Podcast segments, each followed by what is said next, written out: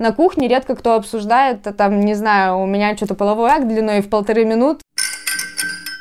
Если ты мазохист, да, то ты извращенец, который хочет, чтобы его избили, да, там оплевали и вытерли ноги. Можно провести порку, шибари, ваксплей, да. Все начинается с честности. А что тебе нравится? А что мне нравится? Вот это мне тоже нравится, а вот это, кажется, нет, но, возможно, мне просто нужно присмотреться. Непростые люди. Не, не, непростые люди. Не, не, непростые люди. Ну что, погнали? Давай. Ты когда-нибудь хлопушкой стукала? М-м. А может, на днях рождения? А, такое вообще нет. Мне это делать? стукнем, мы синхронизируем потом звук с трех камер, типа. А, прям все. Пальчиком можешь так, да. Все. А, Всем привет! Это подкаст «Непростые люди». Подкаст, в котором я зову самых интересных людей, которые вокруг меня окружают, потому что я убежден, что э, не только знаменитости достойны, чтобы с ними поговорить, и очень много тем есть, которые реально классные, и наоборот, известные люди только отвлекают от разговора о них. Вот. Зара, привет! Привет. А, Расскажи, как тебя представить вообще? Вот я вот думаю, типа, потому что ты такой разноплановый человек. Мгм. Ну, наверное, можно начать с самого простого. Психолог, сексолог, человек, который занимается а, разными мероприятиями, связанные, связанными с психологическими практиками. В том числе люблю разную деятельность для расширения сознания людей в разных форматах, развлекательных, фестивальную. Можно как-то вкратце так, наверное, начать с этого. У меня вот так и записано, э, что я вот дипломированный психолог, с недавних пор сексолог дипломированный. э, И творческий человек, да, про- Мгм. потому что я наблюдал, собственно, великолепие, то, что ты створила там на огоньке, Мгм. и продолжаешь делать. Я еще спрашивал у своих знакомых про вопросы, Мгм. и, конечно же, очень много вопросов про секс. Ну, естественно. Самое интересное, я согласна. Да, потому что на самом деле это настолько интересно и настолько же стеснительно и Мгм. непонятно и загадочно. Вот. Я бы хотел с этого начать с тобой поговорить, потому Мгм. что да все хотят знать про секс, ну типа что это и как это. Да, Даже по пирамиде Маслоу это одна из базовых потребностей, да, на уровне еды. Мгм. Поэтому это всех волнует точно там в разной степени, и понятно, там глубиной и прочее. Но вот кто такой вообще сексолог? И насколько тебе можно задавать вопросы, то есть как, в чем компетенция сексолога? Мгм. Ну, сексолог в первую очередь в моем да, понимании и исполнении, а все-таки это первым делом психотерапия. Сексология это как а, отдельная да, область, направление, в которой я могу работать прицельно, скажем так, с недавних пор, опять же. А что касается компетенций, сексология очень богатая, то есть и консуль- консультирование сексологическое тоже разноплановое. Объясню, в чем разница, да, то есть можно прийти прицельно к сексологу и прорабатывать какие-то свои проблемы в интимной сфере, да, затруднения бывают совершенно разные, начиная там от э, затруднения с идентификацией своей ориентации, да, или принятия этого, заканчивая каких-то а, довольно приземленных, да, моментов, там, затруднения с половым актом разных, разного характера. Но вот то, что ближе мне и сфера, в которой как бы работаю я, да, как бы я это описала, это все-таки все равно заход в глубинную проработку психологическую человека, но про- происходит он через вопросы интимной сферы. Да, для меня очень важно заниматься именно глубоким да, анализом и, соответственно, терапией. И секс – это прерогатива взрослых. Да? Наша сексуальность – это очень важная часть жизни взрослого человека в целом, принятие, да, развитие.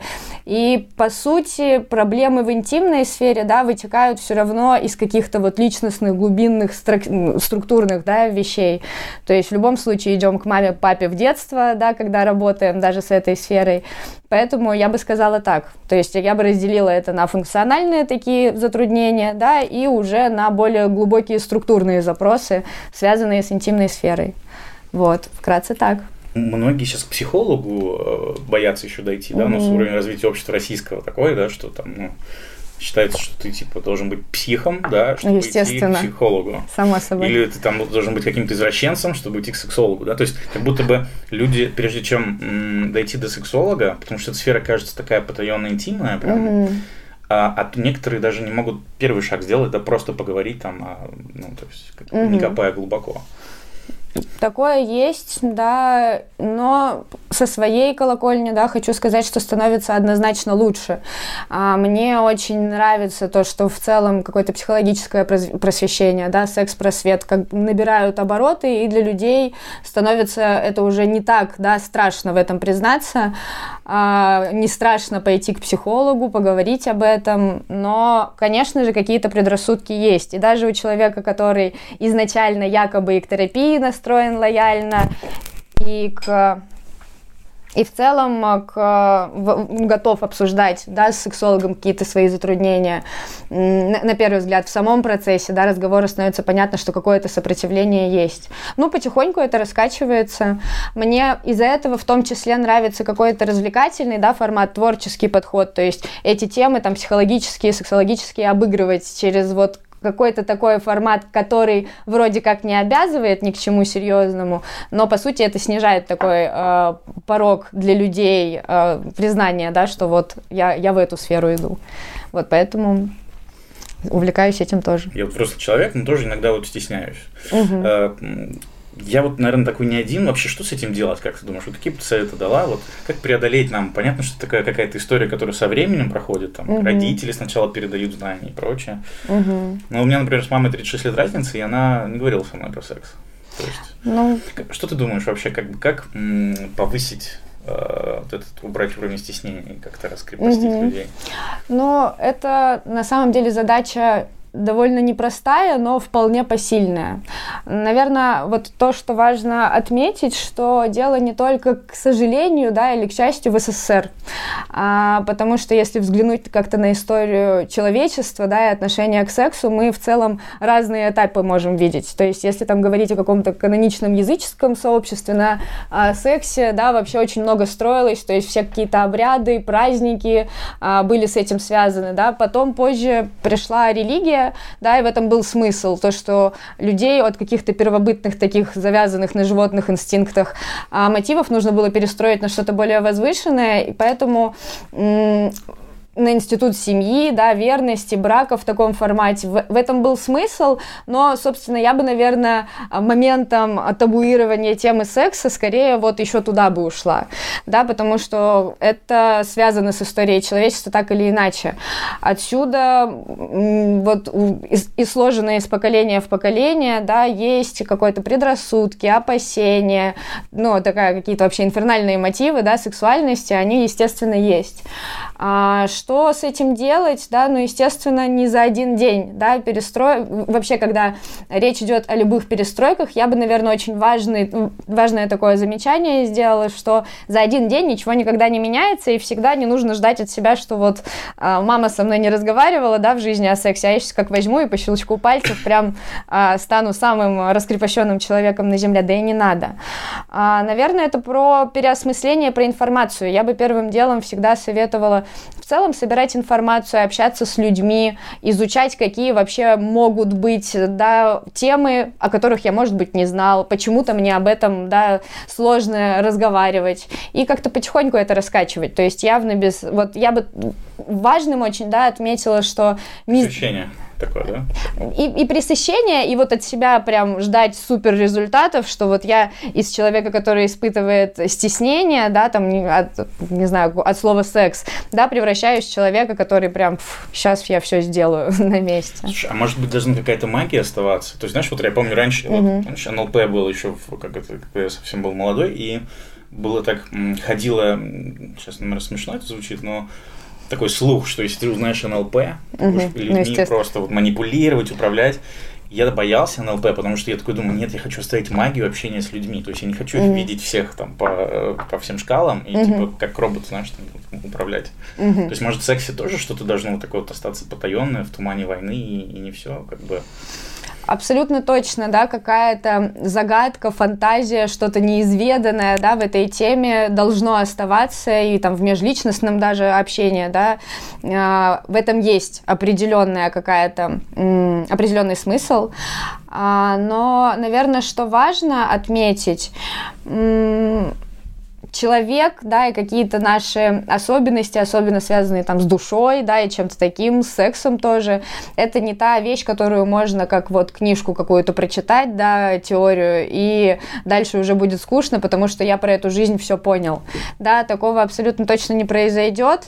Даже в целом я могу вот на примере психологии, да, это раскрыть, когда изучаем допустим, а, типы привязанности, да, отношения межличностные. Есть, бывают у начинающих специалистов такие вопросы, что вот ну, я это прочитаю, и как же мне потом личные отношения выстраивать, потому что я сейчас буду сразу видеть, что между нами происходит, примерно предполагать, что у нас будет дальше, откуда ноги растут, тоже знаю, и как бы в чем вообще весь шарм. Вот хочу сказать, что когда дело доходит до личной жизни, магическим образом мы все тупеем, всю теорию запоминаем, превращаемся в обычных людей с чувствами, и слава богу. Да, Поэтому вот этого я бы точно не стала опасаться, но какая-то вот осведомленность, да, просвещение, знание, теория, оно в чем-то помогает. Не всегда. Иногда может только запутать, да, потому что будет хотеться. Может проще, да, а ты усложняешь.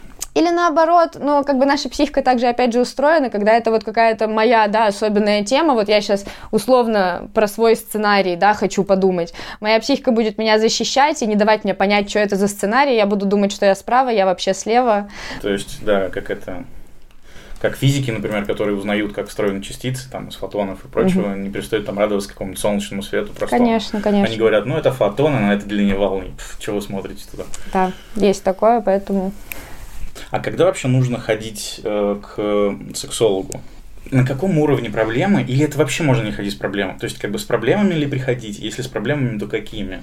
Или просто, например, как-то консультативно? Такая профессия относительно новая, угу. потому что психологов уже более-менее все там поняли, да, то угу. есть плюс-минус там. Часто уже звучат фразы, тебе надо сходить к психологу, там, угу. да, то есть там, а вот к сексологу я еще ни разу не слышал фразы, что тебе надо сходить к сексологу. Ну, это опять же, вот то, ты очень правильно еще в самом начале сказал, что люди даже между собой, да, не особо обсуждают. Это, э, не знаю, с друзьями на кухне мы можем обсудить там что-нибудь, что вот там мне грустно, мне плохо, ну, условно, да, я сильно сейчас упрощаю, и друзья скажут, тебе надо к психологу. Но также на кухне редко кто обсуждает, там, не знаю, у меня что-то половой акт длиной в полторы минуты, и это плохо и мне, и моему партнеру. Вот что делать? И тебе не скажут, да иди к сексологу, да, вот я бы, наверное, из-за этого возможно, а, так бы объяснила, почему эта фраза звучит реже. Но по поводу того, когда нужно идти, я считаю, что тут опять же универсальный а, ответ, да, неважно к психологу, к сексологу, нужно идти тогда, когда хочется, когда, ну вот невыносимо, да, когда что-то волнует, потому что абсолютно точно могу сказать, что даже если я, например, человек с очень серьезной и очевидной проблемой, но я ее не хочу на самом деле менять, и к психологу я, в общем-то, не хочу, да, несмотря на то, что все вообще не сахарно а, у меня в жизни, то даже если я вот к самому лучшему психотерапевту попаду, эффекта практически никакого не будет. Я бы, ну, я считаю, да, убеждена, что нужно идти тогда, когда вот действительно хочется. Вот я, может, даже не осознаю, что за у меня проблема, но вот секс меня не устраивает, и в целом, может быть, никогда не, не устраивал. Или мне не интересен секс, допустим, и меня это волнует, а почему? Или у меня там из раза в раз, ну, в общем, какие-то затруднения, да, когда вот есть, вот приходит это осознание, это уже значит, я в какой-то точке, да, раз я это увидел, что уже хорошо, да, что я это вижу, а дальше я хочу это менять. Потому что есть люди, которые, там, ну, не знаю, мне вообще, как некоторые говорят, секс не особо-то и важен, да, то есть для меня там важны отношения, живем, живем, живем вместе, условно, все хорошо, доверительно, секс раз в месяц, и хорошо, и все довольны. Ну, и как бы зачем тогда идти, да, кто-то, наоборот, наоборот прибежит, что у нас что-то уже секс раз в месяц. Что делать, доктор?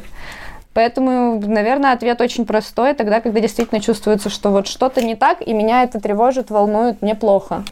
Надо быть готовым, чтобы получить еще помощь. Да? Да. То есть, если ты просто заставит, ты не готов, то ты просто скажешь, да что вы мне тут рассказываете, идите в жопу, почему я должен вас слушать? Ну, это точно так. Еще вот точно не скажу, по-моему, год два назад в Высшей школе экономики проводили исследования вообще в целом факторы, которые влияют на психотерапию, на ее результативность. И там учитывали все возможные факторы, вот а, личные особенности, да, характеристики а, клиента занимают там от 40 до 50 процентов результативности. То есть все остальное там расходится, личность терапевта, подход, ну как бы все по минимуму, если сравнивать. Непростые люди. У меня есть такой провокационный вопрос. Ну, угу. Я смеялся, но угу. не могу тебе не задать. А кто ты вообще такая в сексе, чтобы учить? Типа, знаешь, подразумевается, что если ты тренируешь э, футболистов каких-нибудь, да, да, должен быть там чемпионом мира, вот. И как будто бы получается, что сексолог должен быть супер божественно в сексе, просто разбираться во всех тонкостях, да? Ну, это понятно, что это такой глупый mm-hmm. вопрос, но у каждой шутки есть доля шутки. Подожди, пока не отвечай, я тут переформулирую приличней. Мне и так понравилось. Да, ну тогда отвечай. А, Божественно ли ты в сексе? Почему ты можешь учить других людей? Почему они должны тебе доверять? Ну, мне кажется, что я, опять же, я буду все перетягивать в то, что сексология и психотерапия, да, и про какие-то общие вещи рассказывать.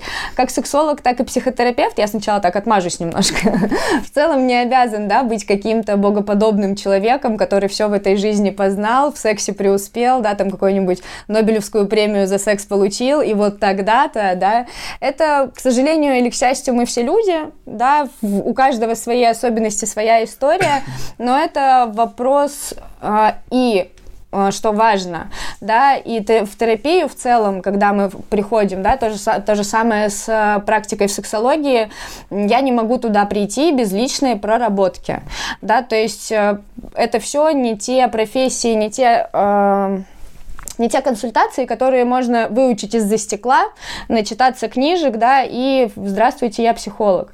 То есть все начинается с какой-то всегда личной истории, да, с личной терапии, с личной проработки. То есть у нас в России, к сожалению, да, нету вот прям официальных законодательных э, нормативов, но на Западе, допустим, в Европе это есть, да, это определенное количество часов личной терапии, там, с супервизором работы, и только тогда, да, я могу сказать, я эту тему у себя неплохо проработал, могу и с людьми, скажем так, пообщаться. Это если вот так в общих чертах, да, у меня есть тоже свой специфический путь, если мы именно обо мне, да, сейчас говорим, а, потому что у меня все начиналось тоже а, с ну, как бы с, после психологического, получения психологического образования, там, начальной практики, я изначально в сторону сексологии не смотрела, то есть у меня не было я, наверное, я скажу так, я изначально сама сексолога представляла как что-то из разряда, ну вот, бессознательно, да, но даже когда я пошла учиться, я была удивлена, потому что я думала, что это будет приближенная курсом по минету, где будем техники какие-то, да, изучать, и ко мне будут приходить люди, и я им там буду как тренажеры описывать, как все поправить. И вот несмотря на то, что я сама к тому моменту уже пошла учиться на, на сексолога, я помню, что на первых лекциях я так немножко, а, так мы опять в глубину куда-то идем, да, в, ну, в личную историю. То есть, несмотря на то, что я пошла туда учиться, у меня у самой вот такие какие-то, я отловила свои бессознательные предрассудки на эту тему. А, поэтому и началось, почему я решила, да, по итогу идти в сексологию, хотя изначально об этом не думала. Это все знакомство с секс-позитивным комьюнити. Для меня это было очень много, да, это был такой очень неожиданно появившийся в моей жизни опыт, который очень много дал посмотреть для себя, и в том числе опять же, вот поймать себя за руку, как много моментов я демонизировала у себя просто в голове, потому что а, был, момент, когда еще до того, как я познакомилась с секс-позитивным комьюнити, меня приглашали пойти на секс-позитивные мероприятия. Я не знаю, можно говорить название официальное там? Конечно, можно. Угу. Я хочу, знаешь, порадоваться, потому что у меня следующая тема идет э, секс-позитивность, и ты не угу. заговорил. Я думаю, я гениально простроил план. Продолжай, прости. Это правда так. А, меня приглашали на кинки, ну, потому что это такое первое, да, самое... Знаешь что, а, давай пояснять сразу, потому что я помню, первый раз тоже столкнулся, даже мне было неловко спросить, и, может быть, тоже кто-то сейчас слушает, тяжело, когда не понимает. Давай назовем, что такое секс-позитивность. Нашел какое-то определение, давай, давай прочту, давай. а ты мне поправишь. Угу. Идея секс-позитивности в том, что секс является здоровой частью жизни человека, и им следует наслаждаться безопасно, без чувства стыда или вины. То есть это означает, люди должны иметь право принимать решения, как они хотят быть активно сексуальными, выражать свою сексуальность, определять, в чем заключается их желание, охотно следовать с этим желанием и взаимодействовать с другими взрослыми людьми по взаимному согласию. Э, это однозначно про то, да, единственное, я бы вот как-то где-то подразвернула, да, это определение, оно действительно про принятие, да, что мы все люди, у нас у всех есть либидо, да, либидозная энергия, а, что всем нам так или иначе осознанно или бессознательно интересен секс, а, что в этом нет ничего стыдного, ничего а, предосудительного, про принятие разных видов сексуальности, про принятие своей чужой, да, и отсутствие стеснения, про этичный контакт, да, и выстраивание отношений сексуализированных, да, или около того, или наоборот выстраивать такие, чтобы было понятно, что вот меня сексуализировать не надо, да, и как дать понять. Это что же часть сексуальности, выстроить эти границы. Про разные формы, да, мне кажется, что важной частью секс-позитива сейчас также является вывод из подпольного режима каких-то практик, связанных с сексом, да, то есть мне кажется, что раньше а, тема БДСМ, да, садизм, мазохизм, это то, что первым делом вызывает тоже похлеще ассоциации, чем психолог, да, идешь к психологу, ты псих, если ты мазохист, да, то ты извращенец, который хочет, чтобы его избили, да, там оплевали и вытерли ноги, условно. Больной какой-то. Ну, естественно, да. ну, нездоровый же, да. это точно. Вот, поэтому в секс-позитив сейчас вкладывается достаточно большое количество внимания уделяется также да, разным видам, практикам. А, раз... давай как-нибудь соберем это все, чтобы было понятно. То есть угу. вот секс-позитив, что это? То есть, я имею в виду, какие практики, например, пока просто перечислим. Угу. Но сейчас, если говорить о том, вот что актуально, да, и то, что идет первым делом, это вот БДСМ мир, да, он хорошо исследуется. А БДСМные практики, они богатые, не всегда связаны там с тем, чтобы бить кого-то, да, или наоборот не бить. Но я вот бы туда... Кстати, это во время секса это БДСМная практика?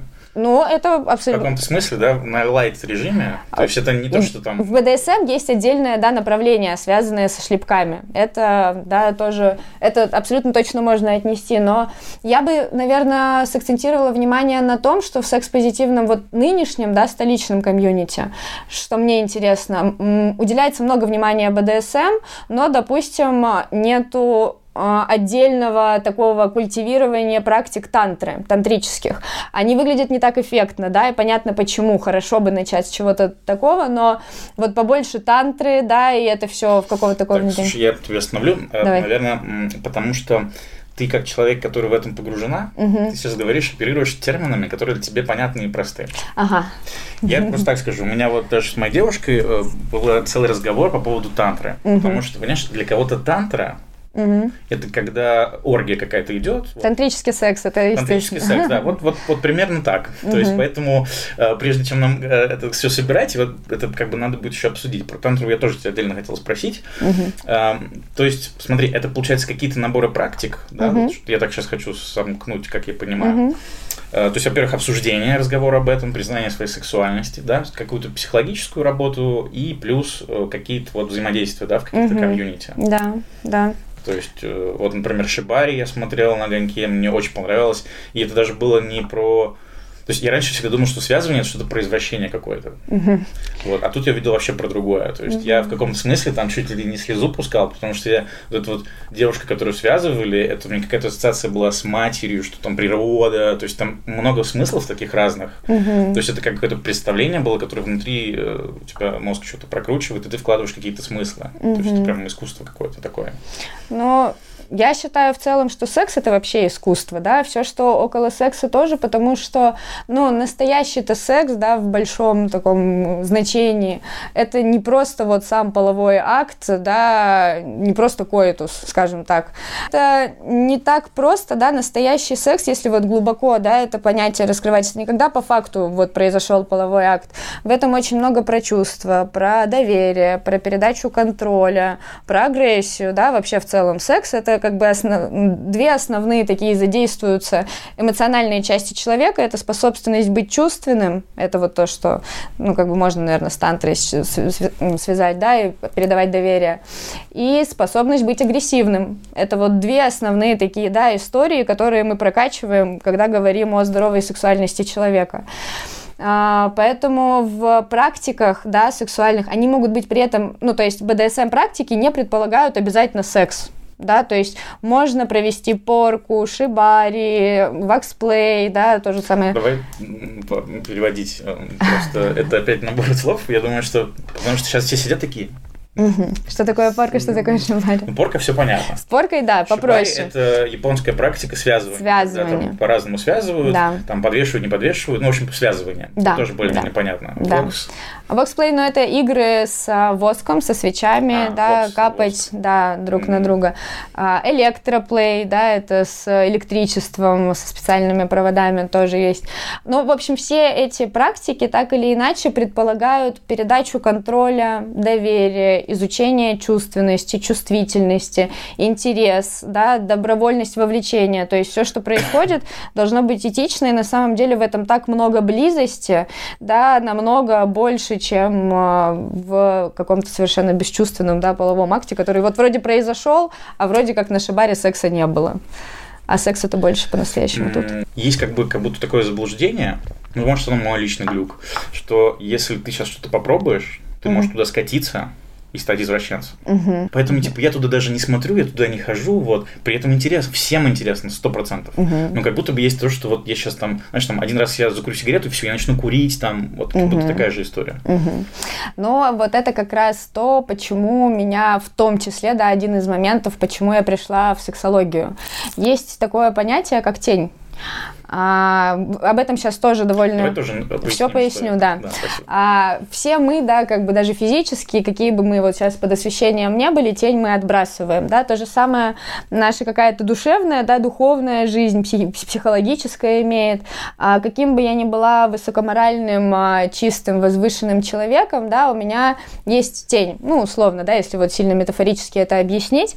А, в психологии считается, что, ну, вот я, наверное, на примерах, наверное, лучше приведу вот секс, да, мне кажется, что люди, которые там занимаются БДСМ-практиками или курят условно, да, то вот как-то это не очень хорошо, мне это совсем не нравится, более того, это вызывает у меня эмоции и какие-то негативные, хотя ко мне сейчас даже никто особо не, подход, не, не подходил, не предлагал, но вот у меня осуждение это и есть. Вот так выглядит тень, да, потому что все в этом мире не черное, не белое, и как бы, может, и мне бы покурить сигаретку там после тусовки было хорошо, метафорически, да, я это так опишу, и как бы бы секс-тема меня может интересовать.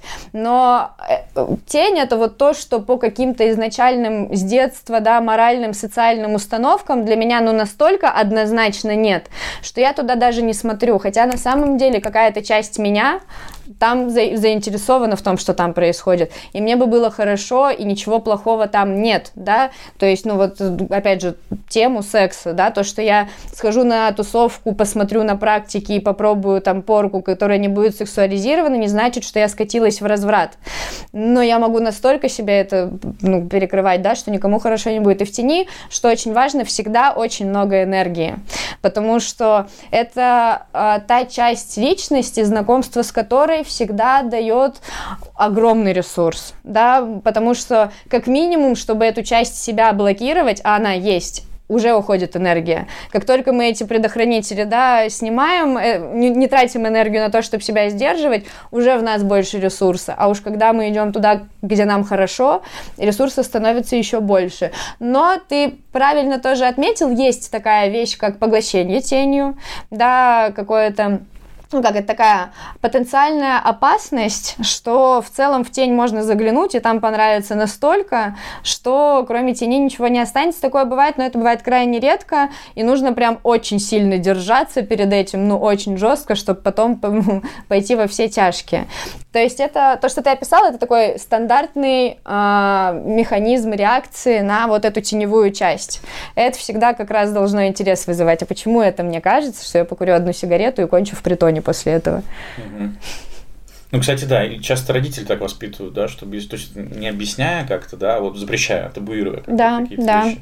Ну, вот есть такие, да, условные запреты, которые а почему, да, в этот вопрос он не задается, ну, просто очевидно нет. У меня такая, знаешь, личная история про тень. Я сейчас тоже недавно стал изучать, uh-huh. ну, как вообще услышал это слово.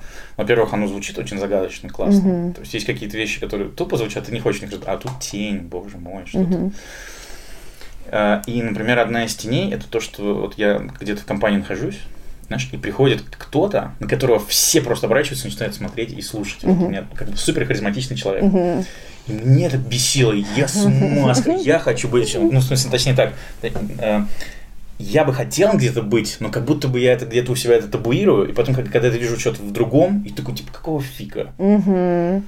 То есть, а вот сейчас, когда я ее замечаю, знаешь, что изменилось? Я просто уже перестал какое-то плохое чувство быть. Я mm просто стал уже такой, а, интересно, я уже стал наблюдать, а почему все на него смотрят, типа, mm-hmm. а как это? То есть, и получается, что, ну, типа, это нормальное желание быть mm-hmm. в центре внимания. Просто когда ты у кого-то это видишь, тебя может бомбить от этого.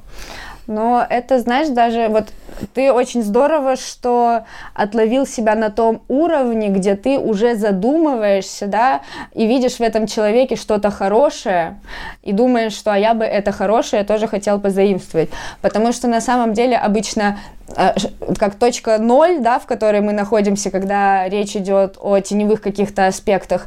И это каждый может как-то вот даже подумать, да, сейчас слушая а, о том, где у меня тень, вспомнить просто вот какого какого-то человека, персонажа, да, который вот ничего мне не сделал, вообще меня это все не касается, но как можно вот, блин, себя так вести, да, вот, ну просто мне такие люди неприятны. У нас у каждого, да, так или иначе, каждого цепляет что-то свое. Кому-то не нравится, когда матом при нем ругаются, кому-то слишком уверенные в себе люди. что-нибудь свое, что можешь, что комфортно. Что у меня было да, и вот в тени. Пример тени, который ты унесла. Ой, у меня, кстати, меня дико раздражали люди, которые просят помощи, которые могут прям поплакаться, рассказать, какой я бедный, а, что вот попросить, чтобы пожалели. У меня была вот эта очень сильная история, что нужно быть очень сильной, что как бы просить помощи, ну, как бы теоретически можно в каких-то очень сложных ситуациях, но вообще дело последнее. Такое у меня было. И у меня было прям раздражение к людям, которые находят это естественным. Каково же было мое удивление, когда я поняла, что вообще-то это нормально, и обратиться за помощью, говорить о своих чувствах, э, даже вот ну, каких-то состояниях, да, которые можно условно приравнять к слабости, это, в общем-то, не слабость, а естественное состояние. И у меня было такое прям непринятие вот это фунетики. Наверное, странно, да, вот этот переход от состояния фунетики к психологу, но у меня он произошел. Mm-hmm. Вот, так что у меня тень была, вот там она тоже бывает.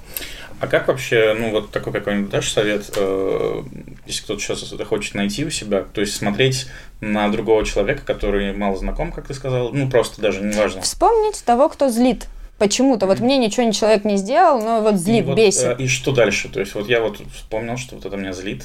То есть как механизм еще раз состоит? А, меня злит человек, вот, допустим, уверенный в себе, да, приходит выскочка, да, я бы скорее в момент, когда я еще не, не осознаю, я бы подумала, что вот выскочка, да, да, сожрал все внимание, сиди вообще, что-то на себя все перетягиваешь, да, условно. Вот в тот момент, когда человек пришел хорошо, позитивно заряженный, со всеми общается, а меня он злит, и он мне сейчас пока гадости никакой не сказал, да, но мне неприятно.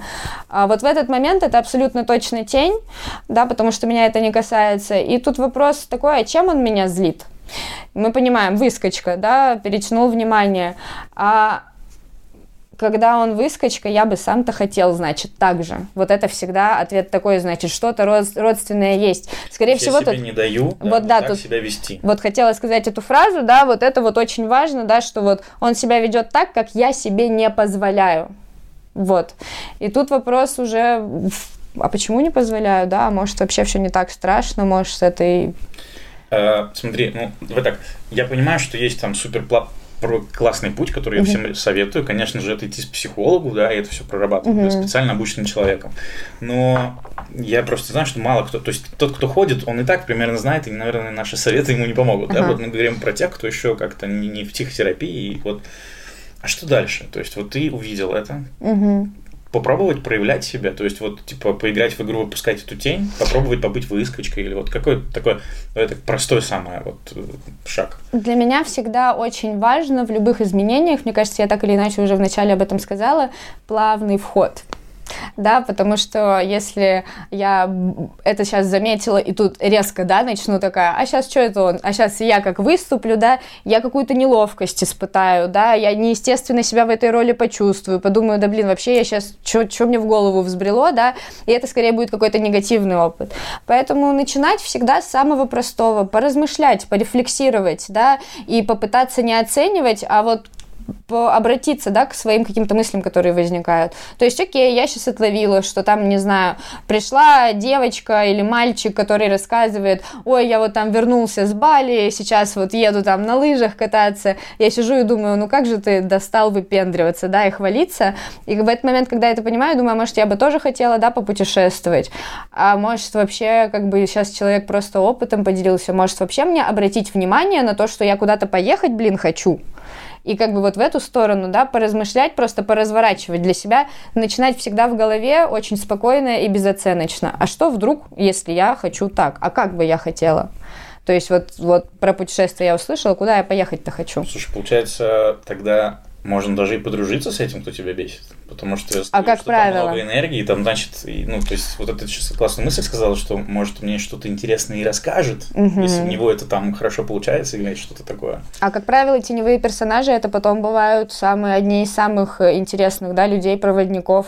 То есть, на самом деле, вот человек, который раздражает, но, опять же, не насильно к нему лезть, да, а вот просто приближаться и посмотреть, да, там может быть очень много интересного. Просто снять вот эти датчики какого-то недовольства, да, да, вот, да. а именно более внимательно к себе. Да, и безоценочно, опять же, вот попытаться вот нейтрально, да, нейтральную позицию выдерживать, хотя бы заглянуть в нее. Угу. Вообще кайф. Даже сейчас говорим об этом, и у меня внутри как бы тепло какое-то, знаешь, такое, то есть я прям чувствую эту какую-то энергию, угу. даже говоря об этом, да. то есть вот потенциал такой. Очень круто. Очень мощная вещь, да. То есть сейчас очень интересно, получается, что вот мы вроде говорили про секс, про секс, а потом мы сейчас говорим уже про тени, про прочее. То есть угу. как будто бы все начинается это в голове, да, угу. прежде всего. Как бы, ну, помимо простых рефлексов, большинство каких-то проблем в сексе тоже с детства идет, получается. Да, к сожалению или к счастью, опять же, да, это так. Почему, ну и как я сама описываю, да, вот у меня после того, я получила сексологическое образование, многие, особенно знакомые, почему-то презентуют только как сексолога. Хотя я все-таки, да, хотя я все-таки психолог, который может работать в направлении, да, вот в этом узком и как бы разбираюсь потщательней.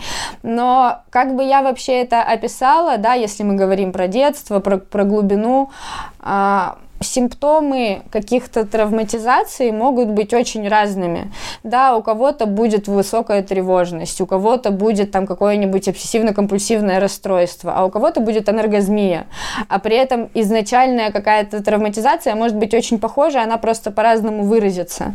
И кто-то придет ко мне, да, с тем, что я руки мою раз в 40 минут, да, или там не выхожу из дома без ритуала. Кто-то придет и скажет, я там не достигаю оргазма, например, за жизнь разу этого не чувствовал, не чувствовала, это то, тоже бывает. И по сути, вот то, как человек, с какой человек, человек проблемой пришел, это просто точка входа. Идем-то мы все равно в одно и то же место, ты правильно сказал, к маме, к папе, туда. Mm-hmm в пятилетний возраст.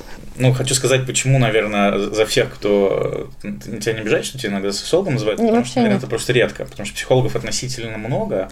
А... Меня это скорее удив... удивляет. У меня это было удивлением, как резко все забыли, что я психолог, и я стала просто сексологом. Это интересно, ну, понаблюдать. Меня это, естественно, не обижает, потому что, ну, это правда, я сексолог. А... Непростые люди. А что вообще такое травма? То есть, э, когда травма вообще происходит, а когда не было травмы? То есть, вот есть какой-то такой показатель на лайфхак, как определить? Вот, типа... угу. Ну, это какой-то Травмы тоже бывают разные, да, есть травма условно напряжения, да, есть травма случая. А, наверное, лучше не так начать. Наверное, самое важное это какое-то событие, да, из детства или форма а, воспитания, которая несет последствия, да, и заставляет человека как бы быть заложником этого. Я Негативные, да, то есть... Э, ну, естественно, это как-то мешает, мы становимся заложниками сценария, у нас какие-то вот непережитые эмоции, они могут очень по-разному проявляться, да, поэтому вот какое-то однозначное такое определение дать затруднительно, но это абсолютно точно, да, что-то происход... произошедшее давным-давно, а до сих пор на меня это негативно влияет, и я там чего-то боюсь, что-то не выдерживаю, что-то, ну, в общем, или, или только вот так действую чувствую. В общем, что-то, что имело такую силу в свое время, что меня обусловило и обусловило негативно. Угу. Mm. А, а травма, она, условно, там, на пальцах руки можно пересчитать? Или их может быть бесконечно много? Ой, вот это в психологии очень интересно, да, потому что пересчитать можно, но классификаций так много, да, так же, как школ, подходов, подходов, методов.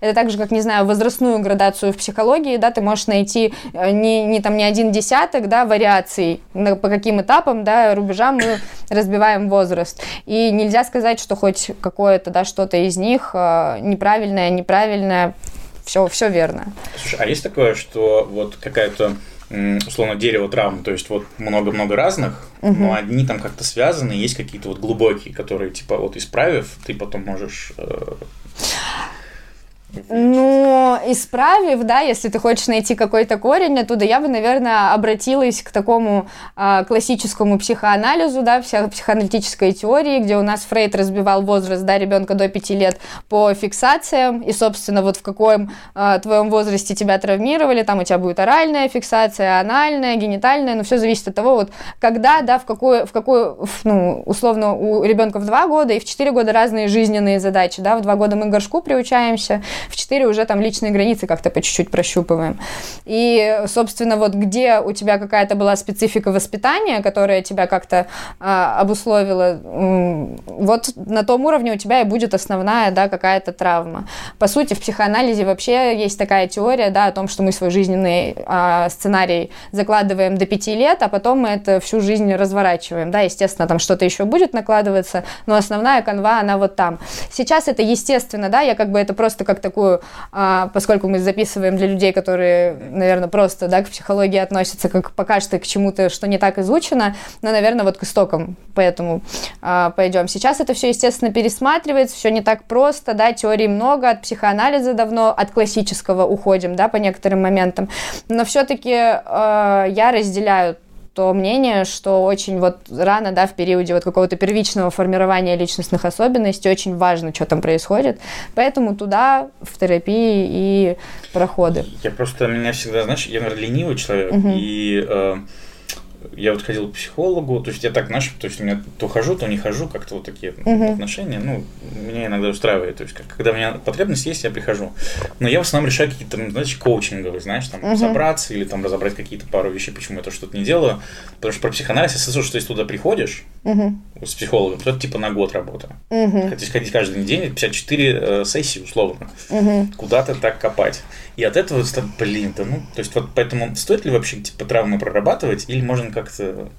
Я скажу, да, я как психоаналитик в первую очередь, да, наверное, что важно сказать, а, ну не все в психотерапия, я считаю, вообще и, и так не является, да, не должно быть директивно.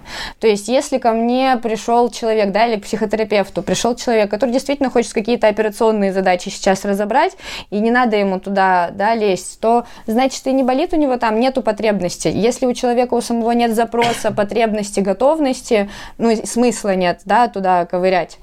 А люди, которые идут в детство, да, и туда работают, это те, у кого запрос, да, ну вот всю жизнь вот у меня там тут не складывается, да, во взаимоотношениях, ну сколько можно, ну естественно, да, это вот глубокая через всю жизнь историю, и мы будем разбираться в таких причинах. А то, что в психоаналитику нужно ходить там раз в неделю, каждую неделю на, на протяжении какого-то времени, это все, я считаю, достаточно необъективными, да, какими-то рекомендациями, потому что я считаю, что к терапевту терапевту нужно ходить тогда и столько, сколько надо. Какой-то режим соблюдать, конечно, мы рекомендуем, но это все зависит вот даже там в работе с клиентами, а, договариваемся, что, например, раз в неделю ходим, да, но чувствуем, не хотим ходить два раз в неделю, раз в две недели, раз в месяц, а потом что-то прижало опять раз в неделю, да, если сейчас сложный период какой-то. Это абсолютно нормально, поэтому вот мне кажется, какие-то сверхамбициозные цели ставить на терапию, что, а, потому что есть вот, кстати, обратная сторона. Ты сказал, что многие там боятся идти к психологу, потому что я псих. Сейчас наоборот, есть люди, которые из-за того, что это становится все более социально поощрить, поощряемо, да, которые такие, вот что-то не очень хочется, но прям пойду к психологу, вот надо, всем надо, что там у меня. Вот с таким настроем, да, ничего не получится. Это все равно, что, не знаю, я вдруг резко пойму, что вот мне пора замуж отношения, поэтому вот первого человека подходящего головой выберу, и все, мы идем. Но это нереалистичная тактика. Да, это, это должно идти от, от души, от сердца, я бы так сказала. Мне прям ты освободила, потому что я что-то переживал, что я там что-то бросал или что-то. Оказывается, просто, типа, когда потребность заканчивается, нормально переставать, да? То есть, Брать паузы. Даже если на самом деле есть какой-то глубинный запрос, да, и ты там походил к психологу, потом два года не появлялся, а это было сразу понятно, да, но ты не хотел, ну, значит, не был готов, да, все что же по готовности. Это же очень важно. Непростые люди. Угу. Как найти психолога? Я просто по себе знаю, я вот э, только по рекомендациям как-то, знаешь. Угу. То есть сейчас я знаю, сервисы есть какие-то там, да, мета, угу. еще другие выбора психолога. Но вот что бы ты порекомендовал? То есть вот тем, кто такой, блин, да, прикольно, вот они сейчас говорят, я, может быть, сходил бы. Угу. На самом деле, чтобы не вдаваться в какие-то там дебри, да, по, по запросу, по, по, там, спрашивать квалификацию, где учился, я, наверное, очень про простую такую вещь скажу. А, очень важно смотреть на свой отклик, да, потому что я могу выбрать терапевта, у которого там 100 лет образования, 300 лет практики, но я к нему приду, и я понимаю, что этому человеку я ни за что в жизни сейчас не откроюсь, да, ну вот, не, не чувствую эмоционально. Я бы однозначно советовала, и опять же, не ставить себе каких-то целей, да, советовала, можно походить первое время посмотреть, да, но психолога нужно выбирать душой. Вот как человеку, я вот я понимаю, что вот ты у меня вызываешь доверие. Вот я понимаю, что вот тема очень сложная, но я сейчас тебе все ну, готова рассказать. Может, не сейчас, да, я присмотрюсь, а на втором занятии, кажется, расскажу, да, ну, условно. Mm-hmm. Вот это про доверие, это про человеческий контакт, да, это все равно своего рода взаимоотношения. Поэтому я бы вот на что однозначно ориентировалась, да, терапевт, который вызывает вот это доверие. Он не вызывает, вот что очень важно, чувство, что это вот человек, который мне сейчас все расскажет, он знает, знает, да, это человек, который вызывает доверие, это не гуру, да, потому что такая ошибка тоже бывает. Вот выбрать себе какую-то фигуру, которую я сейчас буду в рот, в рот заглядывать и слушать, это сразу плохой маркер. Mm. Вот. А это какие-то дружеская история или не, не дружеская история? В том плане, что вот как- как-то, ну, мы обычно друзьям что-то такое рассказываем. Это про это или как это отдельная связь? Ну, это вообще другое, да, с терапевтом это, это тоже отношения, но, опять же, поскольку я терапевта, не знаю как личность, у нас нет личностных отношений, отношений. Я буду проецировать на терапевта свои важные фигуры, да, как правило, так или иначе терапевт в какой-то момент становится фигурой мамы или папы, да, но это тоже вот отыграть. Это не то, что он превращается в маму и папу, и мы остаемся, а про то, что вот в какой-то момент, да, я ставлю и вот в коммуникацию вот так выстраиваю, это как раз важная вещь, почему это вдруг на этом моменте ты превратился для меня в папу, и чего я сейчас отыгрываю, да, на пустом месте. То есть какие-то фигуры мы примеряем на терапевта, терапевта, да, какие-то свои структуры взаимодействия однозначно, но не друг. Да, но в целом я как считаю еще, да, то, что терапия должна уже стать какой-то на исследование, да, поддерживающей в тот момент, когда я с терапевтом на равных вот очень четко себя чувствую, потому что будет кидать в разные роли, но это вот как раз про проигрывание своих моментов. Слушай, мы сейчас возвращаемся немножко к секс-позитивности. Угу. Слушай, а как можно вот переназвать? Мне просто не нравится почему-то секс-позитивность. А, интересно, как бы это переназвать секс-позитивное? А как бы я назвала, ну, какое-нибудь раскрепощенное комьюнити, что-нибудь такое. Вот раскрепощенное даже как-то, да, вот что-то, наверное, про это, да? А то как будто секс пяти, знаешь, немножко закрытая такая история. Угу. Ну, это коротко звучит, да? Так-то можно это как-нибудь развернуть, что это а, сообщество людей с широким градусом принятия, да, с чужой сексуальности. Но это долго. А, а что такое сексуальность? М-м, сексуальность это очень много. М-м, вот ну, как... как ты это для себя определяешь? Ну, я, наверное, опять же обращусь к классике. Есть у нас две да, основные энергии. Есть либидо, есть тонатос, да, желание жить, желание умирать, к сожалению. Да, и сексуальность – это такая а, жизнеутверждающая, наполняющая да, основная вот энергия, и реализация которой очень важна для каждого человека. И эта вещь очень объемная. Да, и сексуальность – это вообще первым делом вот не про секс да, как таковой, а это про контакт, контакт с миром, да, про вот это взаимодействие, потому что мы так или иначе на самом-то деле сексом занимаемся не только с людьми, да, мы сексом занимаемся со всем. Это про умение доверять, про умение впускать в свои границы, вторгаться в чужие, но делать это комфортно и деликатно, да, это про умение вот проявлять любовь, любить, давать ее, брать, то есть это очень-очень-очень много Да, сексуальность – это, по сути, такая взрослая, эволюционирующая версия вот какой-то вот просто жизни, жизнерадостности и любви детской. Бывают несексуальные люди? Вот люди, которые сексуальность убрали, вот как бы они выглядели? Ну, Или это всегда есть? То есть, э, вот это вот. Так или иначе, в зачаточном виде, да, но есть э, мысли о том, что есть люди вот асексуалы, да, но я бы это скорее интерпретировала как форму сексуальности, да, и их очень малое количество. Но очень много людей, которые м, м, в которых этой энергии, да, они не дают ей а, проявляться, не выпускают ее. Такие люди есть, и это не асексуалы, да, и в целом, как бы у людей в основном-то, да, так или иначе урезана эта составляющая, да, это энергия ее проявления. То- И, и это не на уровне а, сексуального, да, какого-то даже проявления она урезана, а на уровне, там, не знаю, умения вступать в контакт, подойти, там, с кем-то заговорить, условно, да, инициировать. Это вот тоже, на самом-то деле, источником является сексуальность.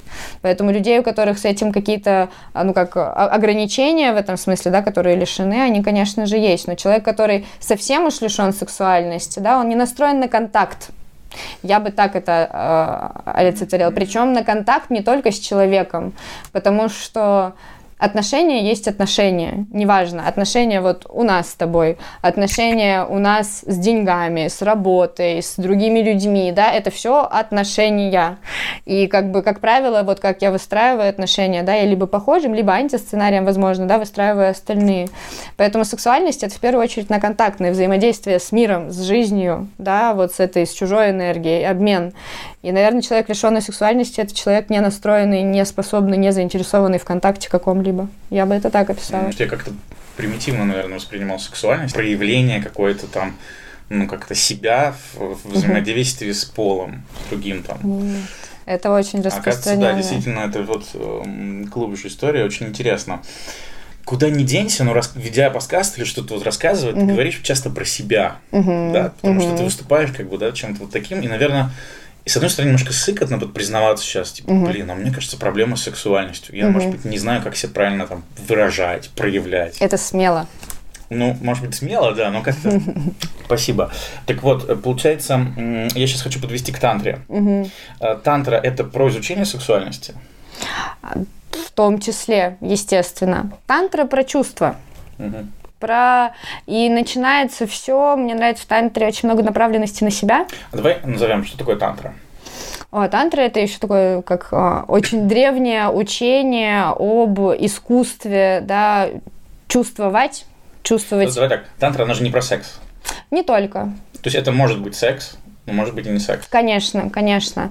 Тантра это в целом, да, вот там, не знаю, посидеть в поле, условно сейчас это медитацией, да, можно назвать, посидеть в поле, закрыть глаза и послушать, как а, шумят деревья, да, как на мою кожу падает солнышко, как птички где-то поют, вот такое вот присутствие, да, и чувственное погружение в то, что происходит, это вот тантра. Тантра может быть в разном, да, формате, в разном а, контексте, с разным количеством участников, да, Просто, мне, знаешь, мне кажется, вот это вот, когда начинаются э, сложные разговоры, вот смотри, сексуальность, тантра, да, очень много слов, там, секс-позитивизм, да, то есть... Поэтому как, кажется, что там много всего и непонятно. Ну, как бы по-простому, давай как-нибудь сузим ее, пускай нам простят все практики. Тантра – это э, древнее учение о чувствах. Вот я бы это так сказала. Начиная с себя, со своих собственных, переходя дальше в изучение чувств вот другого человека, других людей. А, Потому что, знаешь, я даже некоторым боюсь сказать, что я ходил на тантру. Не то, что боюсь, а потому что, ну, типа, никто не поймет, о чем я. То есть мне Понимаю. надо будет сразу рассказывать длинную историю. Да-да-да. Нет, нет, нет. И причем длинную историю ты будешь рассказывать, чтобы отмазаться, оправдаться. Я сначала вам расскажу, все не так страшно. Ну да, то есть и вообще донести про что это. То есть у меня, например, в тантре было откровение. А, знаешь, какое? На первом занятии я понял, что я не умею смотреть людям в глаза долго. То есть я там, ну, там 5 секунд могу посмотреть, ну, ты что, 10, ну, господи, я же не такой наглый. И э, там одно из упражнений было вот смотреть в глаза, и для меня это было открытие, я научился смотреть людям в глаза.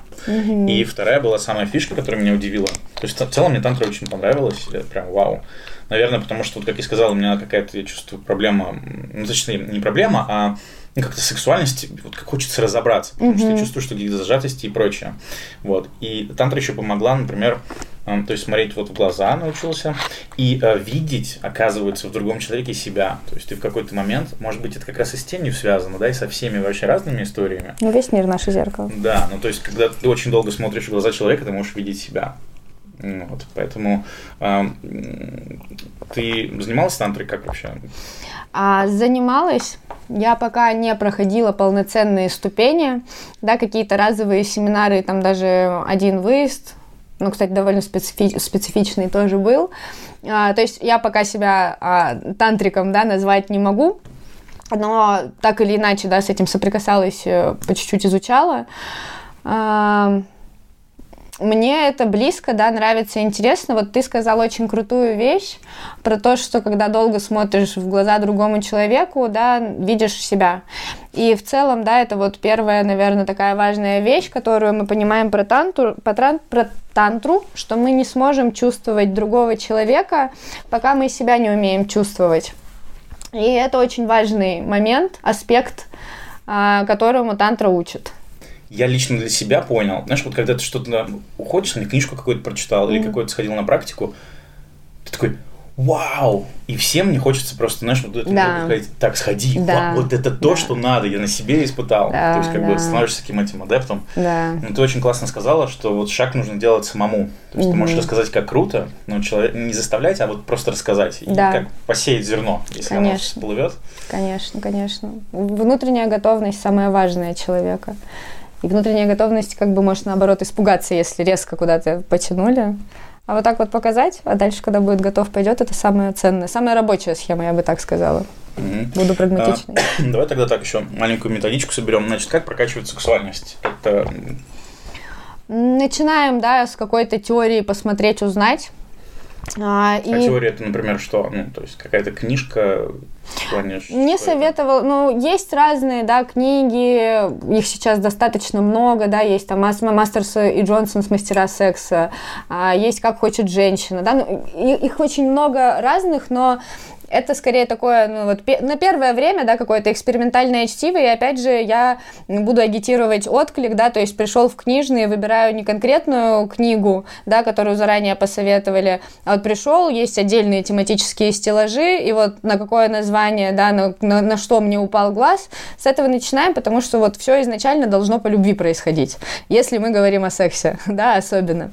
А, поэтому Первая рекомендация, да, это подсобрать теории, а дальше начать взаимодействовать с людьми, да, которые так или иначе в этой сфере уже какие-то шаги делают, потому что мы не учимся ничему так хорошо, да, как от прямых посредников. Человек, да, и не обязательно это вот какого-то, не то, что не обязательно, наверное, и не стоит, да, выбирать какого-то одного человека, который мне сейчас все расскажет, а в целом взаимодействовать с обществами, да, с компаниями, которые уже в этой теме, да, как-то шарят, и просто вот первое время наблюдать, и потом уже смотреть, когда действительно чувствую себя комфортно, что-то пробовать, да, вот мне кажется, очень важно в теме сексуальности, вот первое, да, чувство, которое я бы прокачивала, да, и над которым бы работала, это чувство «я хочу сейчас» или «я не хочу», комфортно мне или некомфортно, потому что какой бы ни был, какой бы ни, хорош, ни была хорошая тема, практика, да, там, человек, который мне может сейчас рассказать,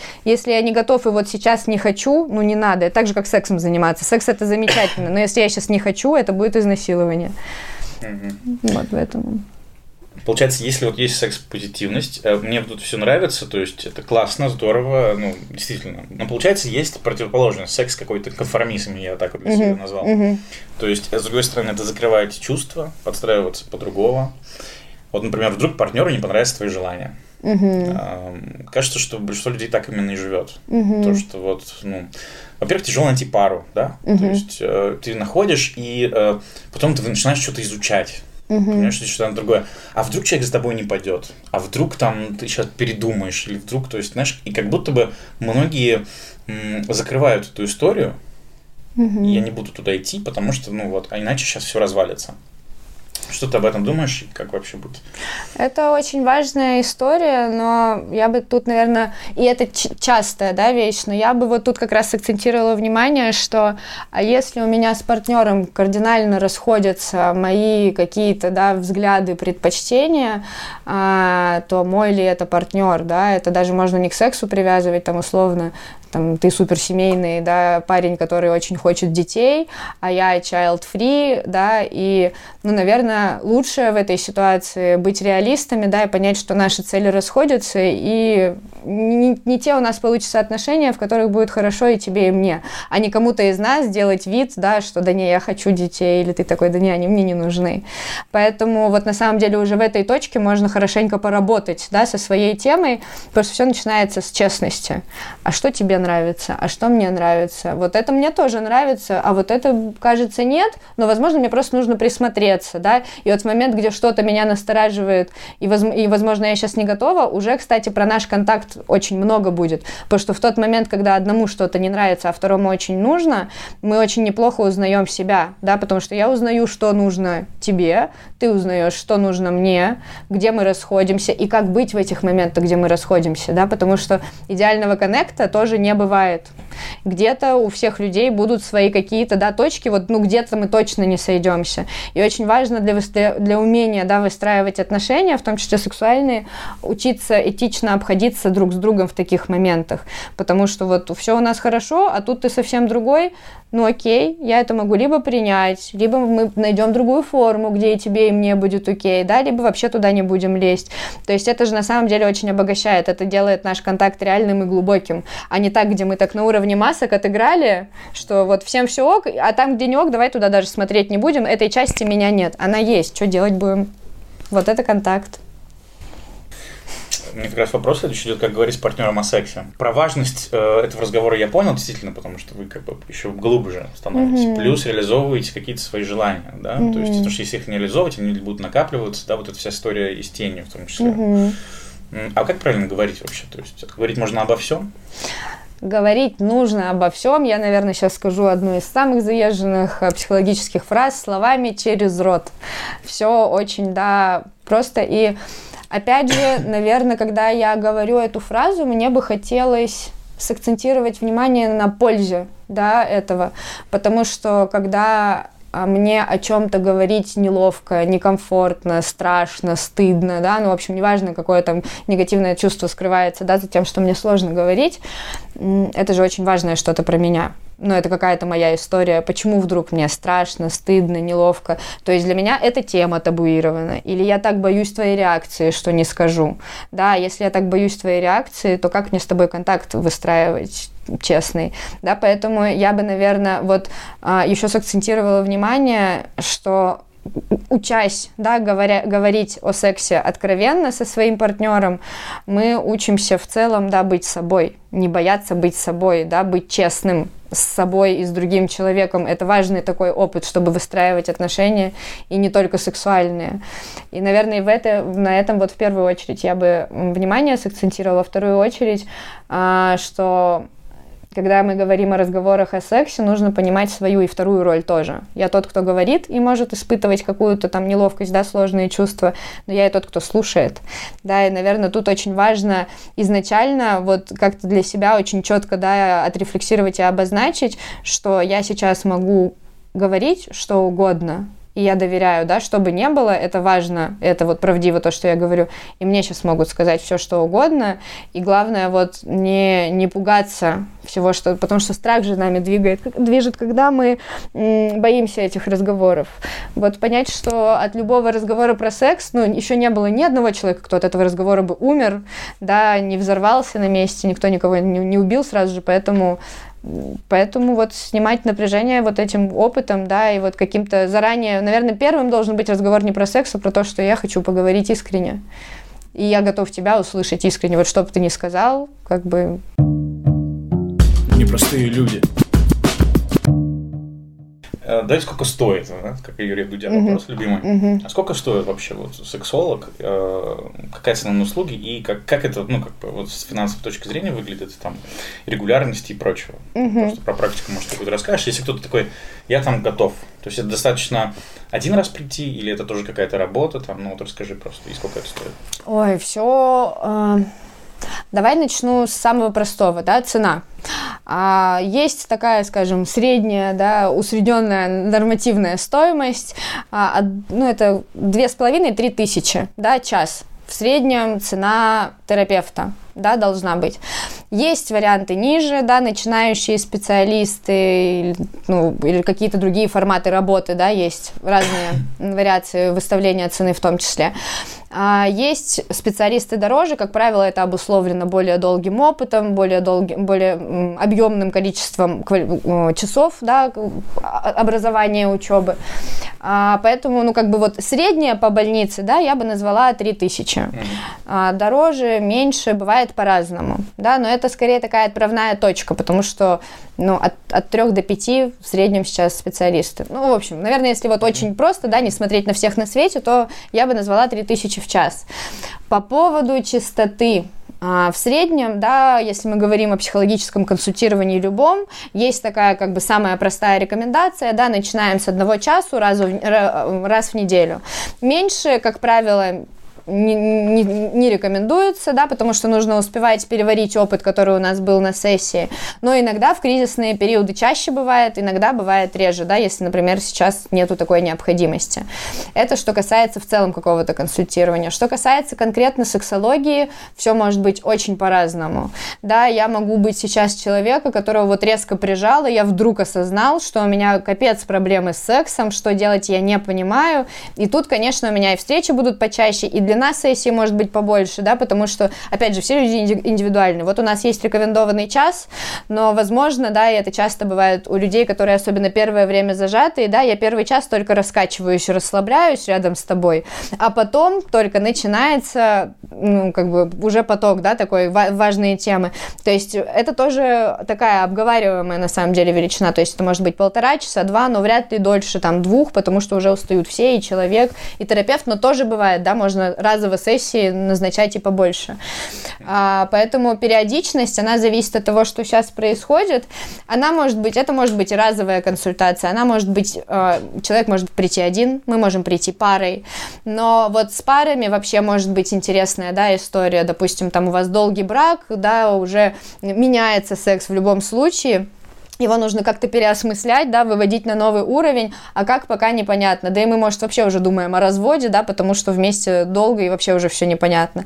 Тогда тут консультация с сексологом выглядит как вот семейная консультация, потом в течение месяца у каждого отдельная частная терапия, и потом мы раз в месяц снова встречаемся у сексолога. Такой вариант тоже есть. То есть здесь такой единой схемы, да, наверное, можно только усреднить, что вот если я один какой-то человек, да, вот работаю только с собой, я прихожу, там раз в неделю или две и по часу занимаюсь. Вот, наверное, просто, если то так. Вот есть вопрос, например, как долго могут продолжаться отношения без секса? Э, просто вопросы задавали анонимно. Сейчас я выгляжу как, как будто бы это мои вопросы. Нет, мои вопросы отдельно тоже есть, но как долго продолжаются отношения без секса? Ну, я тут интерпретирую два, две стрелочки. Первое – это до первого секса. И э, второе если сексуальная сторона отношений угасла, это обязательно означает проблему.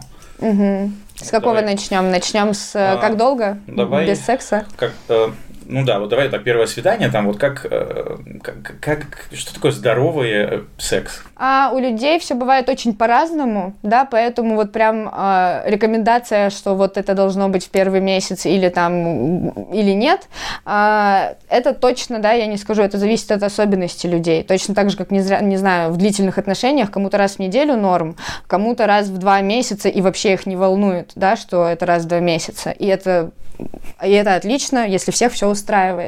Но, наверное, я бы обратила внимание на то, что в начале отношений все-таки мы влюблены, и это очень яркие эмоции, и потом все будет по-другому, да. И, наверное, на этапе влюбленности точно как-то сблизиться в пер- первый раз стоит, потому что э, иначе мы либо боимся контакта, либо избегаем, да, ну то есть это что-то, что вызовет вопросы.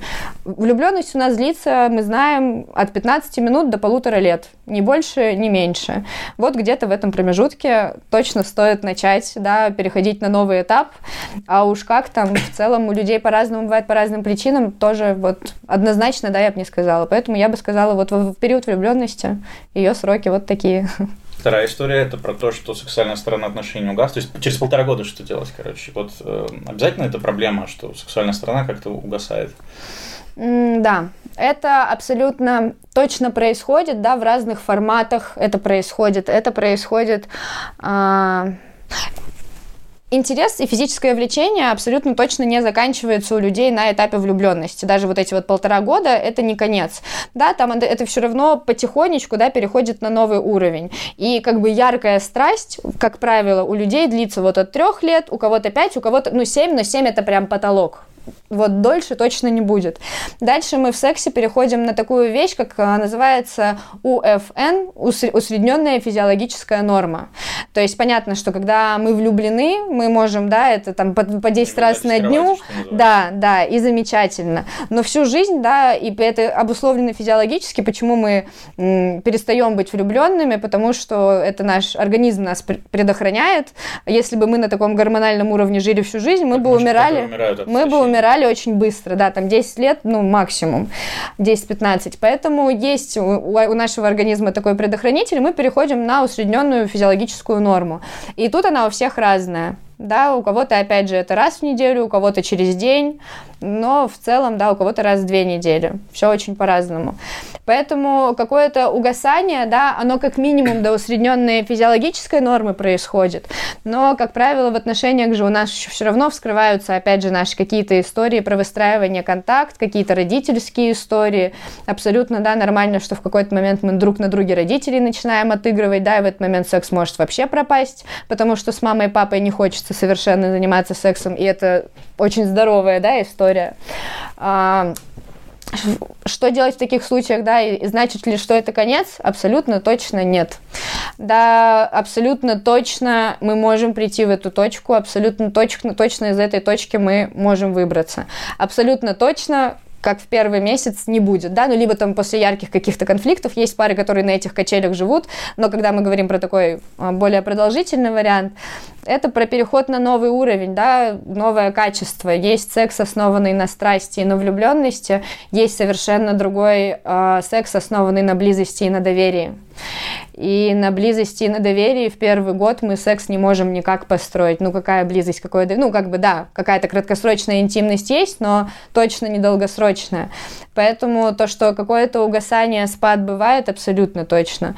То, что иногда на этом отношения заканчиваются, тоже, тоже факт. Но то, что из этого можно выйти и выйти снова в хороший, да, классный секс, совершенно другого уровня и качества, это тоже факт. Вот тебе как девушке вопрос, тем более психологу, тем более еще сексологу. Угу. Можешь рассказать что-нибудь супер важное всем мужчинам на Земле, но что они еще почему-то не знают? Угу. Вот что-то выбрать, я не знаю, одно, два, три, как хочешь. Всем мужчинам на Земле, что нет в отношениях ничего важнее чувств и открытости и в том числе э, открытости со стороны мужчины, да, потому что у мужчин очень часто бывают так или иначе да, какие-то ограничения, какие-то части себя не показывать, что-то такое, какую-то роль отыгрывать. Вот нет ничего круче, да, богаче и вкуснее истинного искреннего контакта. А, То есть не выходить за хлебушком, не уходить из семьи, а взять и поговорить, что... А взять и поговорить, или вообще сказать, даже не касательно отношений, а просто, блин, мне сегодня так грустно, мне так хочется, чтобы мы сейчас полежали, пообнимались. Это вот для контакта очень важно.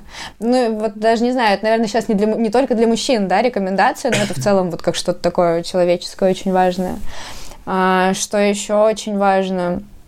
То, что очень важ, важно самим собой, наверное, быть, стараться быть искренним по поводу своих каких-то чувств и уважать каждый, каждую, каждую свою какую-то эмоцию, да, проявление, мысль, потому что у мужчин очень часто, вот я в терапии сталкиваюсь, да, и как бы в личной жизни тоже такое какое-то колоссальное напряжение с точки зрения того, как должен, как могу, что можно.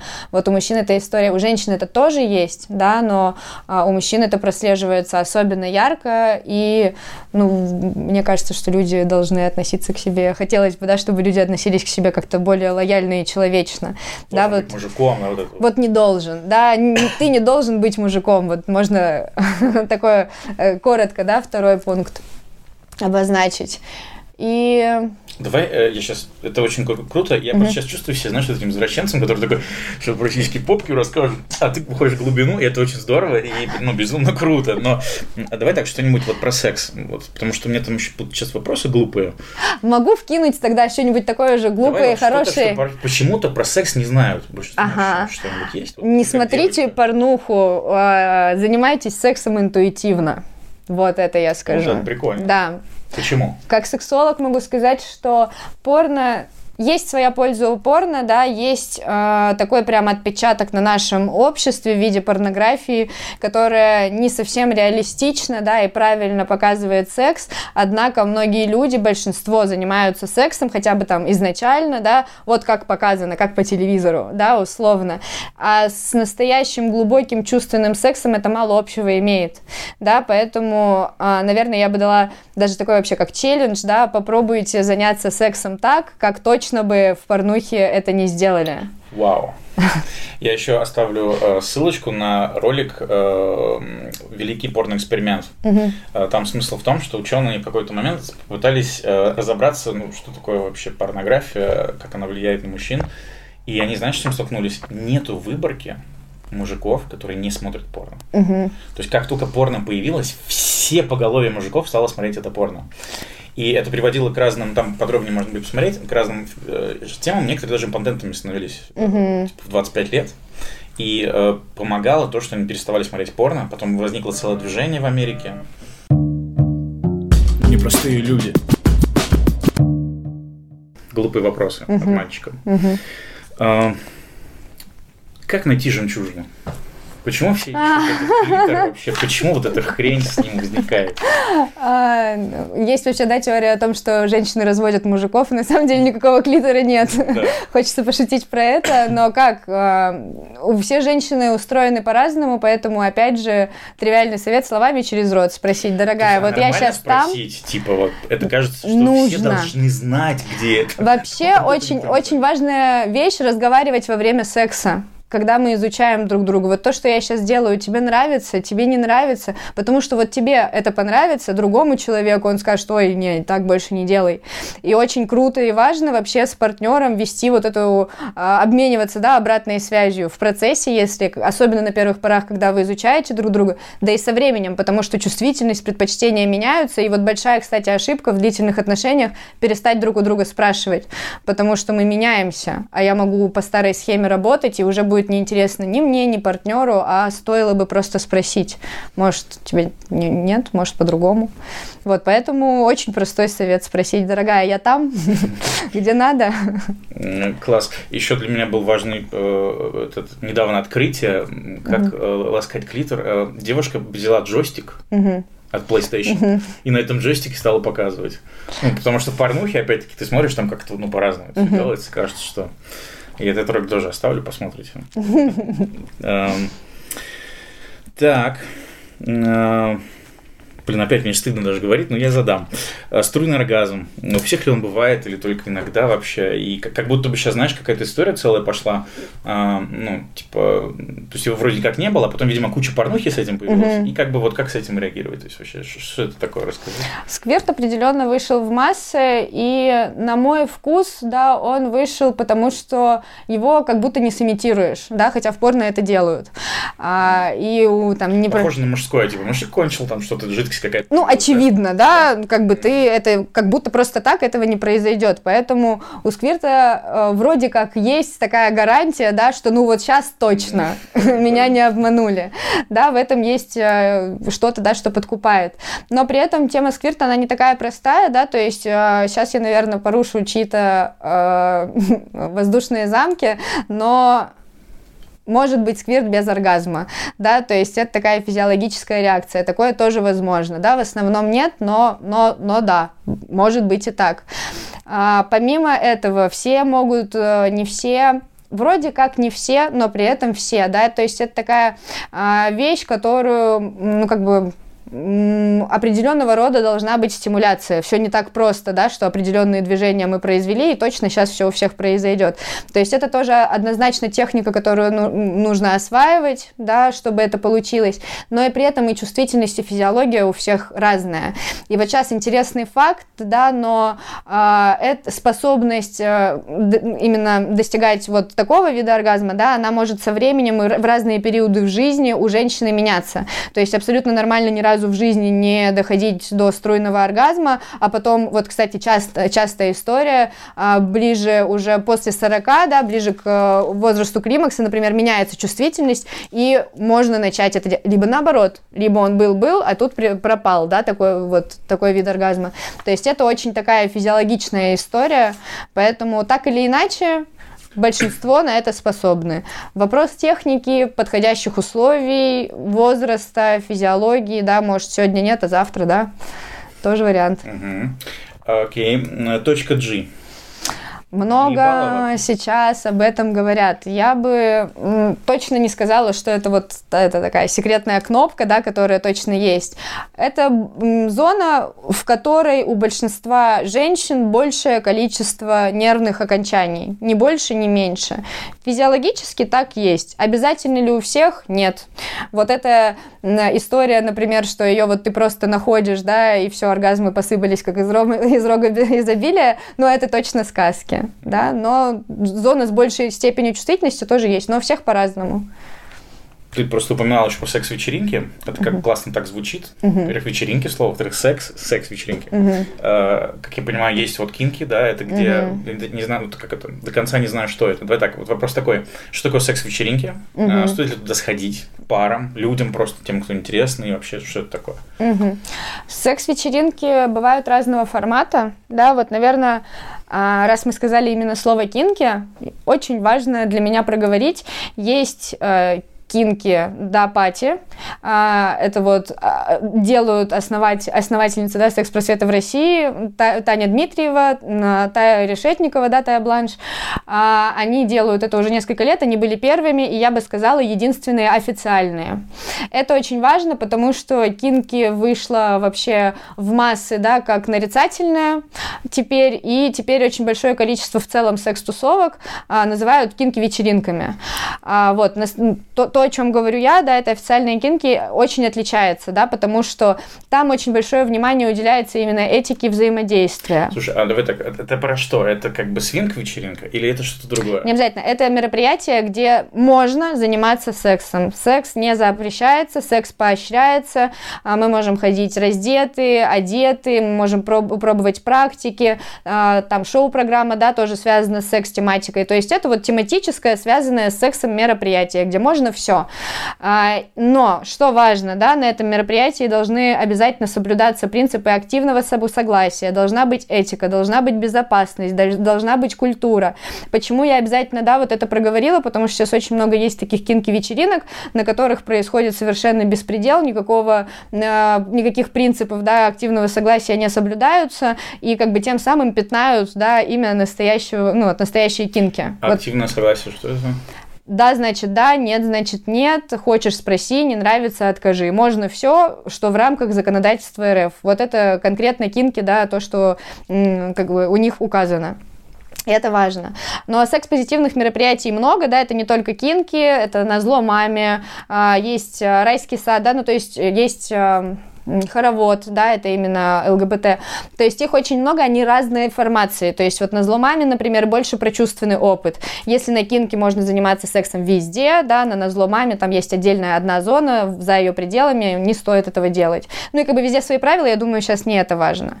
А, вот, поэтому а, секс-позитивные мероприятия бывают разные, смысл туда идти опять у всех разный, да, то есть это могут быть пары, которые хотят внести что-то новое в свои отношения, попробовать попробовать практики, да, попробовать, э, ну, вообще посмотреть, что как, да, поконтактировать с другими людьми. Это может быть человек, да, вот единичный, свободный, который хочет в целом, да, с кем-то, может быть, познакомиться, попробовать что-то новое опять. Но я рассматриваю, наверное, поход для, на секс-позитивное мероприятие для себя в первую очередь как место, куда можно и нужно идти без ожиданий и просто посмотреть вот в месте, где можно все, что я хочу и что мне сейчас надо. Я сейчас, может, я из закрытых моногамных отношений сейчас пойму, что у меня пипец запрос на то, чтобы с кем-то другим еще повзаимодействовать. И это тоже важно, да, осознать, хотя бы подумать. Или, может быть, я просто человек, который пришел повеселиться, и для меня обмазаться блестками это уже подвиг, да, а, ну, как бы снять табу я не как пидор. Вообще-то можно и просто вот, вот так. Да, то есть это в любом случае такой крутой опыт, это в любом случае среда безопасная, этичная, богатая, где можно очень много нового о себе узнать в этом контексте. Потому что из-за забора можно думать очень много нереалистичных каких-то вещей, да, представлять. А тут в реальности все видим, пробуем. Спасибо тебе большое. Спасибо что ты согласилась тебе. приходить ну, в такие вещи, которые еще даже нигде посмотреть, что там будет. Во-вторых, что согласилась поговорить про такую тему, потому что она тоже требует какой-то такой открытости и работы над собой. Вот я, по-моему, кайфанул. Мне тоже было очень приятно. Спасибо тебе. Очень интересные вопросы и за искренность тоже.